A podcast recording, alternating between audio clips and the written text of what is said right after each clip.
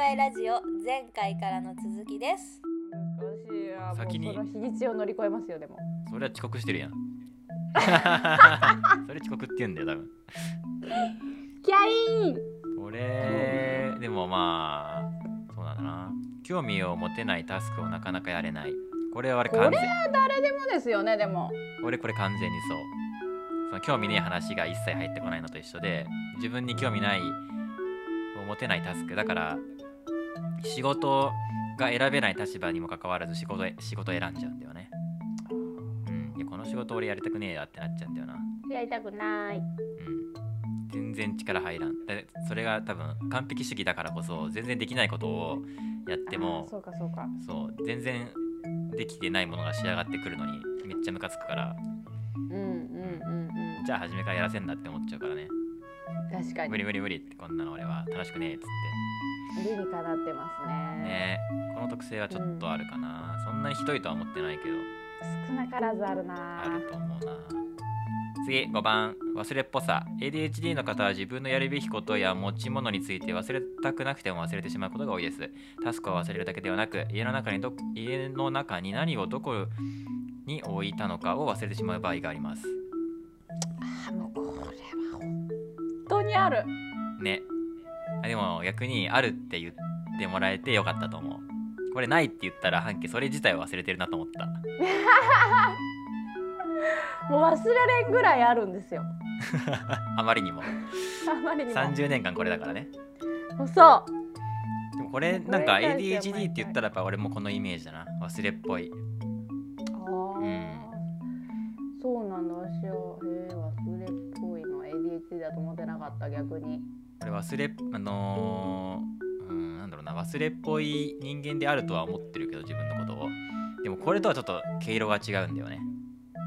この忘れっぽさとは毛色が違う。半家の忘れっぽさのメカニズムを少し考えたことがあるんだけどこの この収録すするじゃん収録するじゃん。収録終わったらあのクイックタイムプレイヤーで収録してるんだけどクイックタイムプレイヤーを閉じてその収録した音声データを保存するんだよ。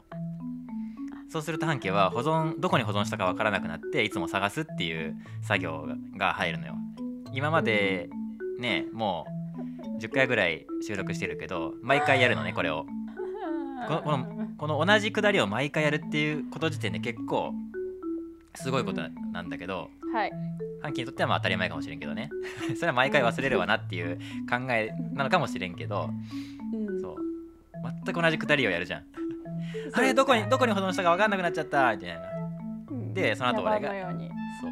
その後俺があのちゃんと保存先を確認してから保存しなきゃって言うじゃん。っていうのを毎回やるっていう。10回やるんだけど。うん10回。でそう。その後その後よ。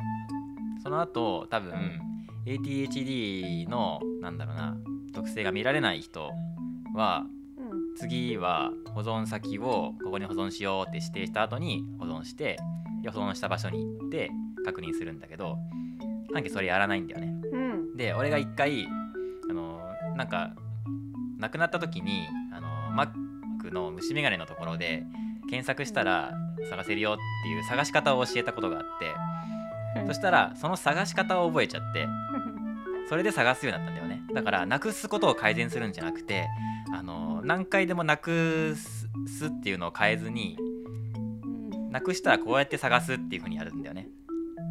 あそういう発想なんだっていうね。あこれからこうやって探せばいいんだっていうのだけ知っちゃってなくさないようにするっていう考えがなかったんだよね。俺はそれはすごい面白くて衝撃で。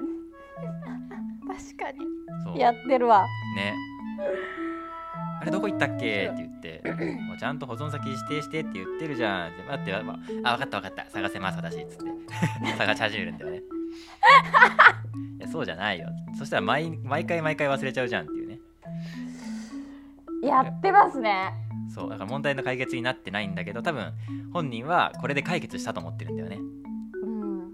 その場しのぎじゃないけど どう？これでいいかなぐらい。これできたみたいななんなら、だよね、うん。よし。あったってやつで。でまたね2日後に収録してあれどこに保存したか分かんないっつって。茶番がっていう茶番が始まるっていうね。で 多分こ,、まあ、このこういうケースを何度も見てるおそらく半家のね仲良しの友達がこのうん。これは ADHD だよっていうのを教えてくれたのかなって思ったんだよ、はい。うん、多分日常的にこれをやってるから半家は。ねね、これはいい本当に一部しか見てないけど多分これをずっと一日中なんなら年がら年中やってる人っていう風のを想像したら友達からしたらね逆逆に今まで友達が全然教えてくれなかったわけだもんね30年間。うんそう考えると逆にすごいな。誰も 教えてくれなかった。でそう寂しい。いうことだ。寂しい。ささ寂しいな、まあなかなかねあのよっぽど親しくないと言えるよう言えるようなことではないかもしれないからねこれ、うん6衝動性 ADHD の方の中には衝動性の特性が強く出て周りのことを考えずに行動をしてしまうことがあります。その結果以下のようなことが起こり得ます。空気の読めない発言言動をしてしまう。人の話を遮ってしまう。後先後先考えずに行動する。どう？あーそれはしないようには意識してますけどどうなんだろう、実際周りからしたら。そうそこ。そうなってるかもしれないわからんっすうね、ん。じ空気読めない発言とかしてそうだもん俺。あの飯田さん空気あ読まないっすもんねあえて。うん。そうなのかな。あえてというか。でもそのなんかこれとは違くないか？でも。ちょっと違うっすねこれは。うん衝動性ではないやん。それはただ空気の読めない人じゃん、俺は。そう。そう。ただの KY そうそうそう。衝動性の特性がゆえに、あのー空気の読めない言動をしてしまうではなくて確かにそう。っす空気の読めない人。だよね。うん。うんうんうん半家どうだろうね。は 俺が知る限り半家は別にそういうことはないなと思ってるんだえー、嬉しい。けど、えー別に褒めてるわけじゃなくてたただの特性の話だからね別に。いい悪いじゃなく、衝動衝動性はでも強そうだけどね。どう？周りのことを考えずに。うん。ことを恋愛に関してあー恋愛。後先考えずにとか。あでも私石橋を叩いて渡るタイプですね。でもどっちかっていうと。あーあーって言っちゃったけどな。それも勘違いの可能性あるもんな。そう。そうなんだよね。半期の自分ではですよ。そう。半期の一言一句がいうん。あの疑いを持ってこう 接さないといけないからね。別に半期を信用してないとかそういうのじゃなくて自分自身が勘違いに陥ってる可能性が十分にあり得ることがこれまでのあれで分かったんで。なんでわかんないですねこれに関しては、ね。うん、自分もうはそう一人もう一じゃないと人欲しいね半期をよく知る友達を一人ゲストで呼びたいもんね。うん呼びたい、ねこの間こんなこともあったじゃんみたいなこと言ってくれる友達。あそうだ私みたいな。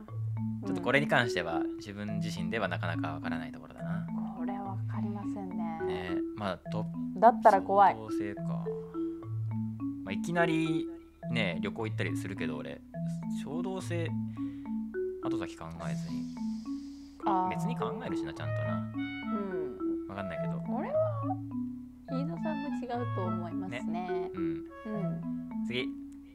7番。気分の変動が激しい。退屈や興奮も感じ取りやすい ADHD の方はちょっとした不安や怒りにも大きく影響を受けます。わかるわそのためちょっとした不安が原因で他者と大きな喧嘩になる場合が場合もあります。ちょっとした不安や怒り。周囲を敏感に感じ取るわけよ。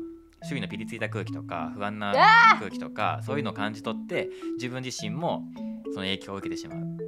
半径そうでしょ？うん。すごい半径だなと思った。その後のその不安や不安が原因で他者と大きな喧嘩になる場合もありますってあるけど喧嘩は好まないんじゃないかなと思った、あー確かに喧嘩はまではしないけうん、どすごいあ今ピリついてんな。周りのその不穏な空気のに影響されて自分の自分もそういう同調してしまうところが同調というかねその影響を受け受ける。それそれが原因で半径がね喧嘩をふっかけるとかはとかまではいかないけど。うーん。でもこの特性はすごく半径っぽいよねできちゃった。ね。うん。うん俺もちょっとわかる。へー。うん感じ取りやすい。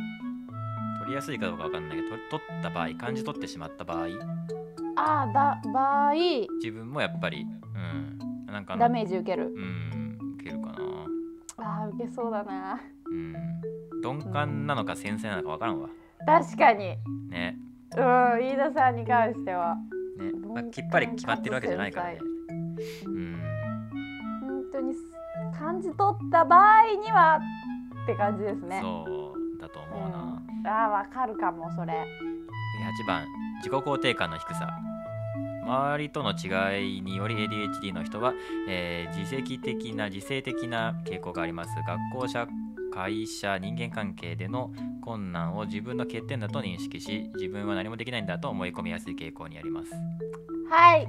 あるの？私です。そうなの？そうでしょう。いやそうだけどそうだけどそうだけどとそうはだけどでも半家はそれを自分自身で認知してなくてうんっていう話かと思った。そうなんですよね。認知してない部分もあるんですけど低い部分もあるんですよね。ああそうだね。す全ては認知してないわけじゃないもんねさすがにね。そう。うん認知あ社会不適合者だなみたいなのは思うし、まあ自分で気づくこともあるだろうな。あれ？なんで自分だけこれできんの？みたいな。みんな普通にやってるけど私だけできないみたいな。うん。局面は今までいっぱいあっただろうしそこに、はい。そこに気づかない部分もあるけどあこれは機械が悪いわっつってね。気づかない場場面もあるけど気づく場面もねそりゃ30年も生きてりゃうん。いっぱいあるわなっつう話か、ありますねさすがに、ね。うん。結構当てはまるんじゃない？8項目すべて見たけど。なんか当てはまってますね。なんかね最初ざっくり見た時あれ？私違うんじゃね？とか思ってたんですけどあれなんかよく見た。こうやって対話しながら見ていくといろいろ思い当たるところもあるよな。やっぱちょっと自分を歌詞にしてる部分ありましたね。ね半径はそのその特性がこれに関しては邪魔してるよね。うん。うん自分過信なところが。自分歌詞 いや本当に。ね。あーなるほどね。まあでもうん。確かにこのい自己肯定感の低さにはあのーあんまりつながらないとは思うけどその周りとの違いみたいなものはね思ったり経験することっていうのはいっぱいありそうだな。うん。周りとは違うっす、うん。うん。それをいい意味で捉える場合もありそうだけどね半家の場合。うんいい意味です。今回の場合は悪い意味なんだけどね、ね。うん。まあでも半家の言うようにこの悪い意味かいい意味かっていうのはうん自分で決めれるもんね、そうですね。うん、じ自分は人よりできないっていうところがある場所にいある場所あるタイミングではそれがいいように働くケースなんていくらでもあるからさ、うん。うん、なんでベストなのは受け入れれるところは受け入れてそうね。あれっすね。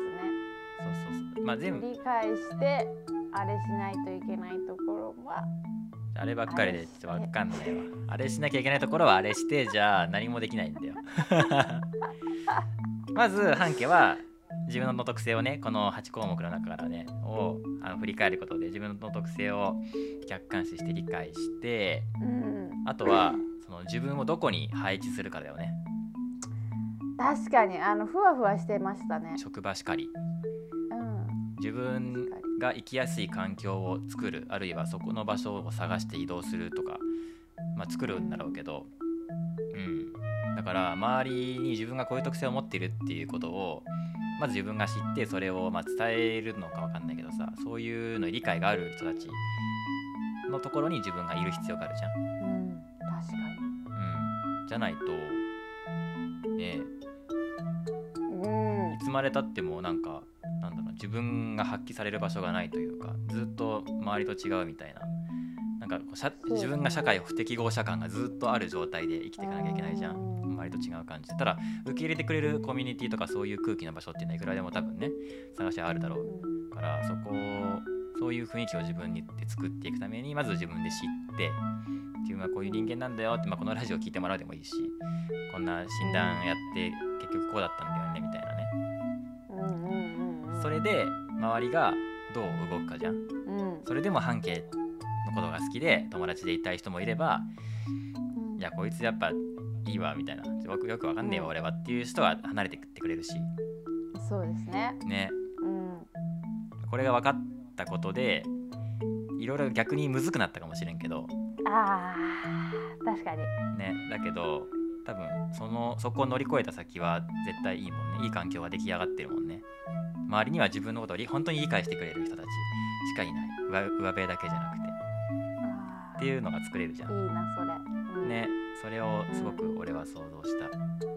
もしかしたら今自分の周りにいる人たち最近出会った人たちとかは自分のことを全然ちゃんと認識してなくていざねこういう半径の特性が露呈した時に急に嫌われちゃったりとかなんか侮辱されたりとかしたら嫌じゃん。うん。ね。やだ、ね。うん、だから確かに、ね。すごい大げさなこと言うとさなんだろうな、うん。半家と結婚する男性は認識としては半半期を介護しなきゃならないっていう気持ちになっちゃう人もいるだろうねって思った。俺が面倒見てやんないととか、うん、そんななんか別に上からじゃなくていいんだけどこういう半家の特性があることを理解してその上で自分にできることを助け合いながらうん支え合いながら行こうって思ってくれる人じゃないとうん、ダメじゃん。うん、ですね。ね。うわーそれか結婚までは考えてなかったな。うんだから多分本当にただの恋愛自分でのの不自由さ。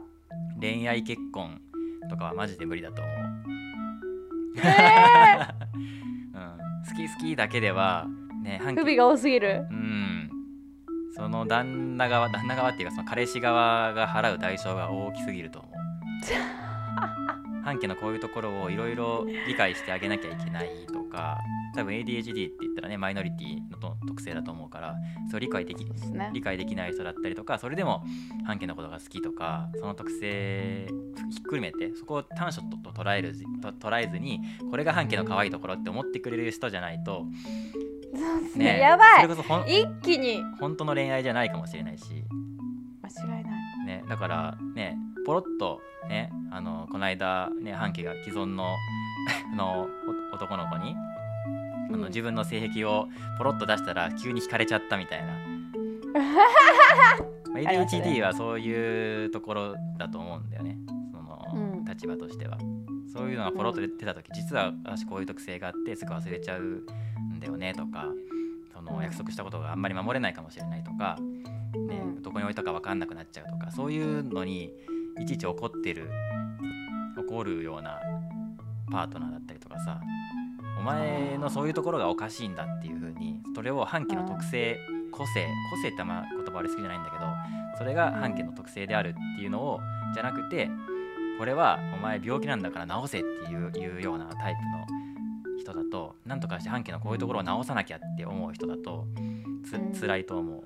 確かに。うん。直すべきところじゃなくてこれは私のね本来愛すべき特性だから、その自分が変わるんじゃなくて社会や何ならあなたの考えが変わるべき寛容になるべきっていう風に半期は言えるようにならなきゃいけないしうんうんうんうんって考えた。確かね。仕事だけじゃなくてさ仕事ももちろんね自分の特性をちゃんと開示してそれでも受け入れてくれる人理解がある人だったりとかその特性を理解した上で仕事を振ってくれる。にううん。んだ例えば俺とかはさ半期がすぐ忘れちゃうの分かってたから1個いや先にな3つぐらいタスクを振るんだけど1個終わったかなってくらいになったらもう1回発見のところに行って次何やるか覚えてるっていうのを必ず聞くようにしてたんだけど。えーそんな気遣いを。絶対忘れてるからね、まあ、気遣いじゃ気遣いだけど普通に自分的に仕事やってほしいから終わんねえから。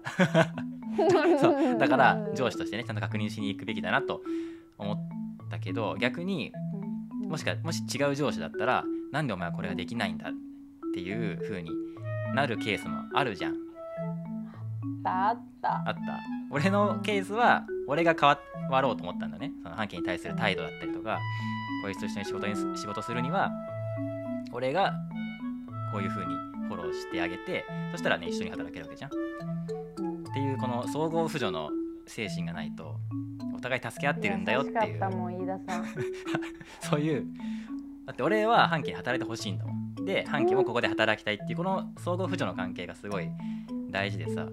だからそうするためにはどうしたらいいかっていうと半家のどうしてもできないところっていうのをお前ここ直せじゃなくて、まあ、そういう場合もあるけどじゃなくてうんその特性を理解した上でじゃあ俺は上司としてどういう指示の指示の出し方をしたらいいかっていう風にできるそういう仕事相手仕事仲間だったりとかそういうお友達だったりそういう恋人だったりパートナーっていうのをこれから半期は選んでいく目を養っていかなきゃいけないなって思った。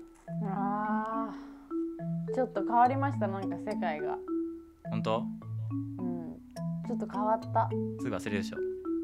そうそれも忘れるかもしれないけど。大丈夫収録してるから。今この瞬間はちょっと変わってます。よかったよかったっていう風にそうこう今隣にね A4 にびっしり半径分析ノートがあるんだけど。今までやばいて。今まで収録したこととかねこの会話とかでうん。見られた半径の特性だったりとかっていうのをよく考えるとそういうことが言えるんじゃないかなっていうのを思ってたんだよね書いてて。うん専門医師なんだよな、半径のね。うん。専属医師。専門的知識ゼロだから、ね、ちゃんとした、ね、診断とか言ったら全然あれかもしんないけど。うん。そう。で俺が持ってる知識と俺が知ってる半家の情報をすり合わせるとこういうことが言えるしこれからこういうことが起こるんじゃないか。そのためにはこういうのがこういう心構えが必要なんじゃないかっていうのを考えたんだよね。ありがとうございます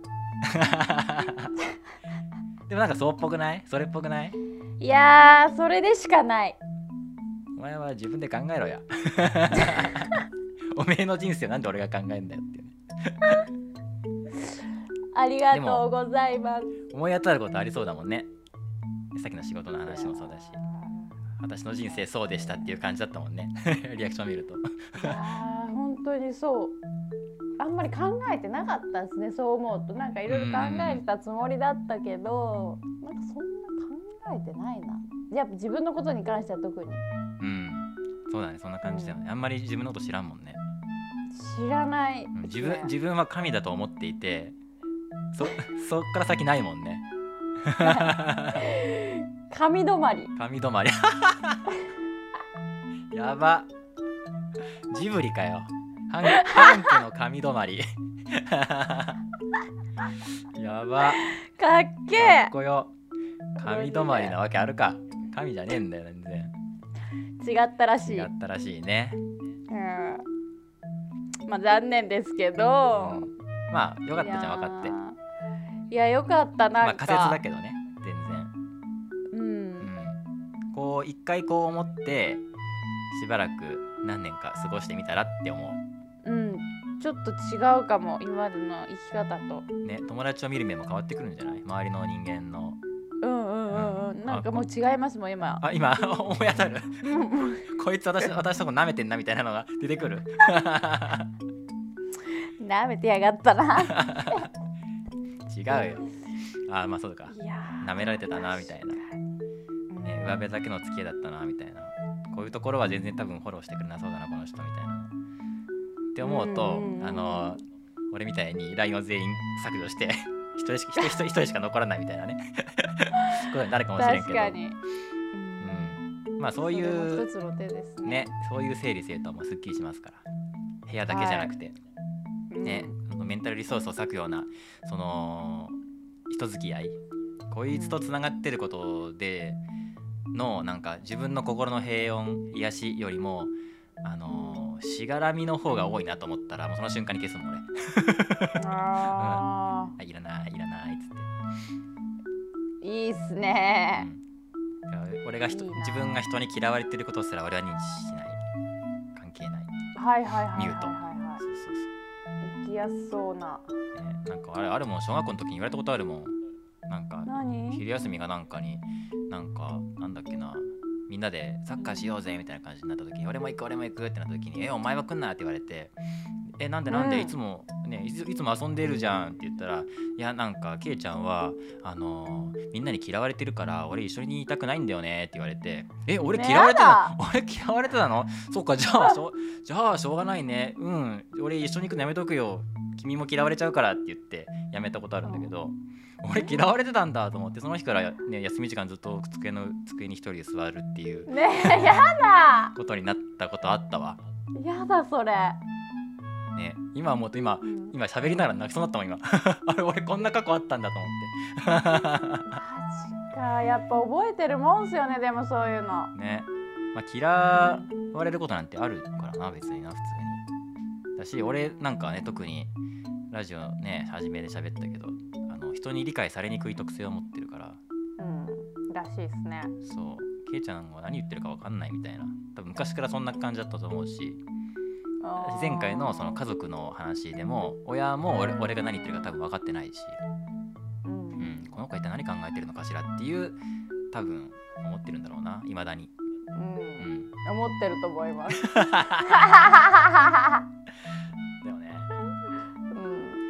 そうそういうそこはのがある。まあいいんですよね。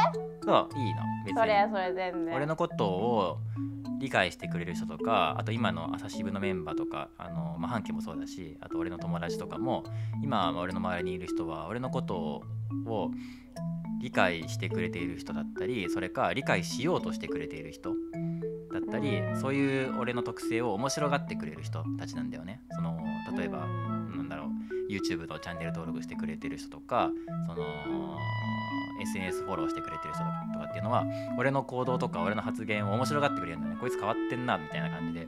うん。そういう人たちだけが今周りにいるからだからすごく俺は恵まれてるなって思うのよ。いいですね。そうそうそう。環境が。ね。うん。とても過ごしやすいと思うんってる、うんだから就職したくなくなっちゃうんだけどね。新しいとこ行くとまた嫌われちゃうから俺。そこでいじめられちゃうから俺。うんねそこでまた嫌いな人と嫌われる人と。新しいとこ行きたくないんだよな。わかるなそれ。半家の新しい職場がね寛容なところだといいね。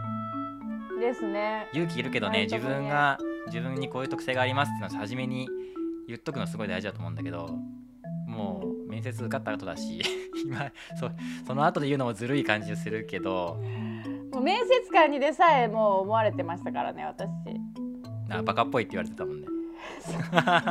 ひどく私はない細心の注意を払ってもうめちゃくちゃ真面目人間で行ったんですよこっちは。うん。バレてたなんのだにそうやって思われてて。バレてたって。バレてるっていうクですよね。半家まあバカ。レアバカっぽいのかもしれないけどそ半れを家は隠せてない。半家バカっぽいけどバカじゃねえからな。レアバカでしょ。そんなことないだろう。人のことバカってやつが一番バカだろう。あー。何何何？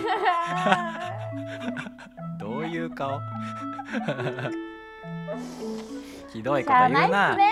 でも半家がその人からその勘違いされやすいバカっぽい子思われやすかったり何も考えてないように思われやすいっていうのは俺全く同じだから。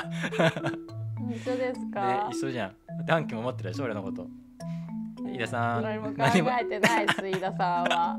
な んで断言した？違うことが分かっただろうが前の話でよ。はい考えてないと思ってましたね。ねそういうのとかうんあるからね。実実際は違いますから。しかも半家はここ数週間でとてもなんか知能指数上がってる気がするわ。知らんけど。確かに。上がってはないのかもしれんけど。なんかね。上がってる風ですでも。上がってる風。いえやん。うん。知らんけど。いいのかな。うん。でも生活が変わったりさその考えが変わってきた上で自分の起こすアクションも変わってきてってなるとね、これから先の人生も大ぶれするだろうしめっちゃ変わってくると思うし。いやーね。本当に。前回も言ったけど1年後の半径すげえ楽しみだもんね。えー、楽しみ、ね自分も楽しみでしょ。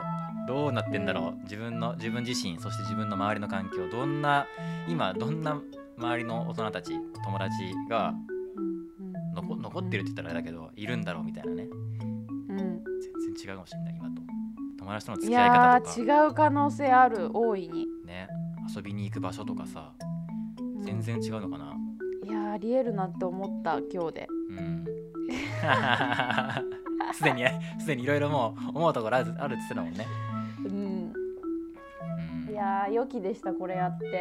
ねそうだから本当はね前回音楽の音楽の話をしようってね言ってたんだけどそう,、ね、そう。でも収録の後前回ねあの案件の就職決まったっつってじゃあ先にこれやって自分の特性を理解しといた方がいいねってことでちょっとこっちを前倒しで ADHD の話をしたんだけど診断テストやってみる？